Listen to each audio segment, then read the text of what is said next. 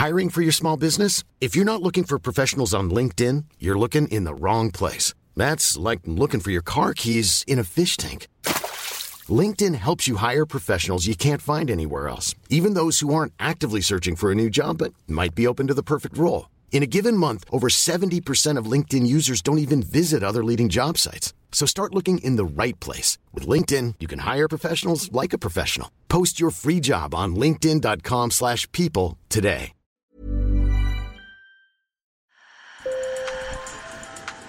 Bonjour. Hello. Hola. Marhaba Sur le fil. Le podcast d'actu de l'AFP.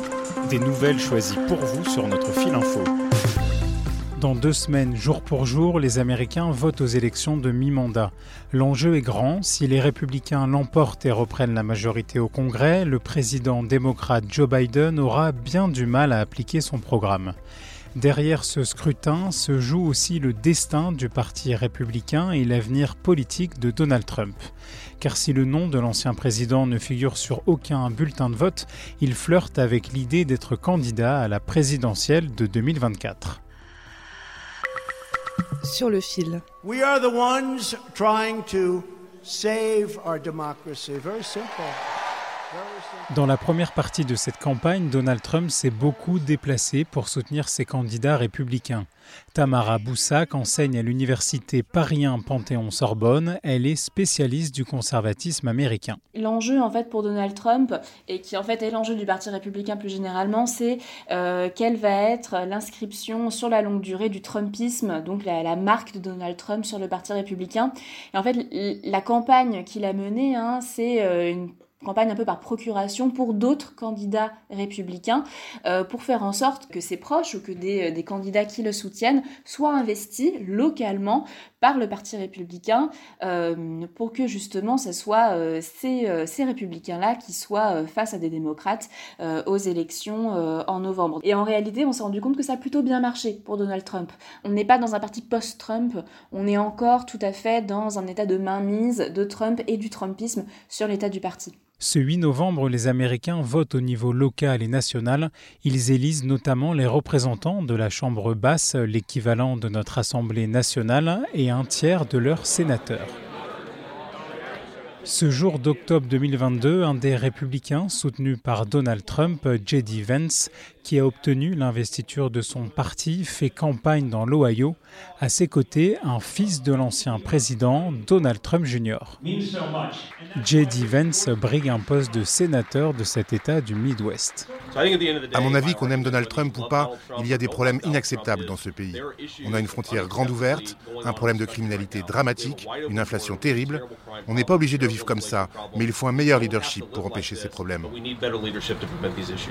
Le résultat de ces élections de mi-mandat, de ces midterms, aura un impact sur le Parti républicain et sur l'avenir politique de Donald Trump. Si ces candidats sont élus et si euh, les républicains euh, euh, réussissent à recapturer la Chambre des représentants ou le Sénat ou les deux, de fait, ça mettra Donald Trump en bonne posture pour invoquer voilà, son, héritage, sa, main, sa mainmise sur le parti, en gros en disant c'est grâce à moi qu'on gagne. Et ça, pour 2024, c'est quelque chose qui peut vraiment être tout à fait, tout à fait audible. 2024, c'est la date de la prochaine élection présidentielle et l'ancien président républicain laisse planer le doute sur une éventuelle candidature.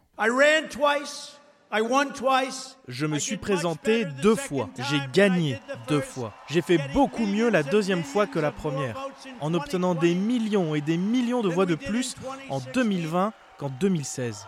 Et maintenant, nous allons peut-être devoir le refaire. Je pense que vous allez être très heureux. Donald Trump conteste depuis la nuit de l'élection 2020 sa défaite face à Joe Biden.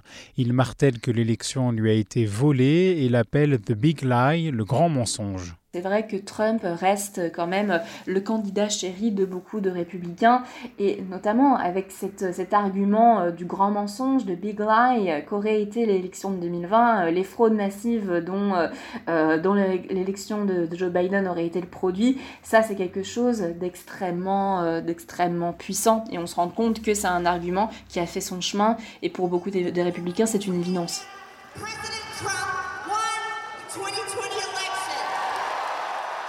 Selon un décompte du centre de réflexion Brookings Institution, un peu moins de la moitié des candidats républicains aux principaux scrutins locaux et nationaux du 8 novembre a émis des doutes sur la victoire de Joe Biden.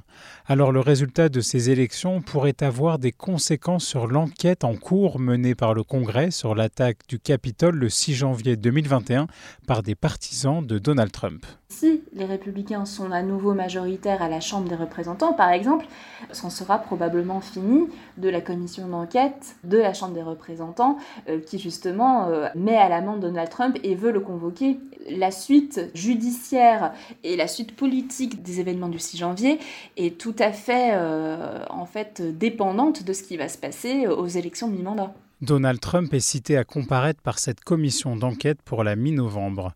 Son nom apparaît aussi dans plusieurs autres enquêtes civiles et pénales sans faire l'objet d'inculpation. Mais d'après un sondage du Center for American Political Studies, ce qui s'est passé ce 6 janvier 2021 intéresse beaucoup moins les Américains que les questions économiques comme l'inflation, qui est à 8,2%. Le principal enjeu, c'est euh, l'économie, et notamment la question de l'inflation. Et en fait, si les républicains sont plutôt en bonne posture en ce moment dans les sondages, c'est parce qu'on se rend compte que c'est la question qui euh, préoccupe de plus en plus euh, aujourd'hui les électeurs clés. Dans la petite ville de Doyleston, en Pennsylvanie, Randy Charlins, 61 ans, barbe blanche bien fournie, va voter républicain. Pour l'instant, la question la plus importante, c'est l'économie. Si nous pouvons redresser l'économie, nous nous approchons d'une inflation à deux chiffres. Quand ma femme et moi allons faire les courses, tous les prix sont en hausse. Le prix de l'essence a baissé, mais tout le reste augmente. Du côté démocrate, le président Joe Biden tente de mobiliser son électorat sur la question du droit à l'avortement. Il a promis d'inscrire ce droit dans la loi fédérale en cas de victoire des démocrates au Congrès. Sur le fil revient demain. Je m'appelle Antoine Boyer. Merci pour votre fidélité et bonne journée.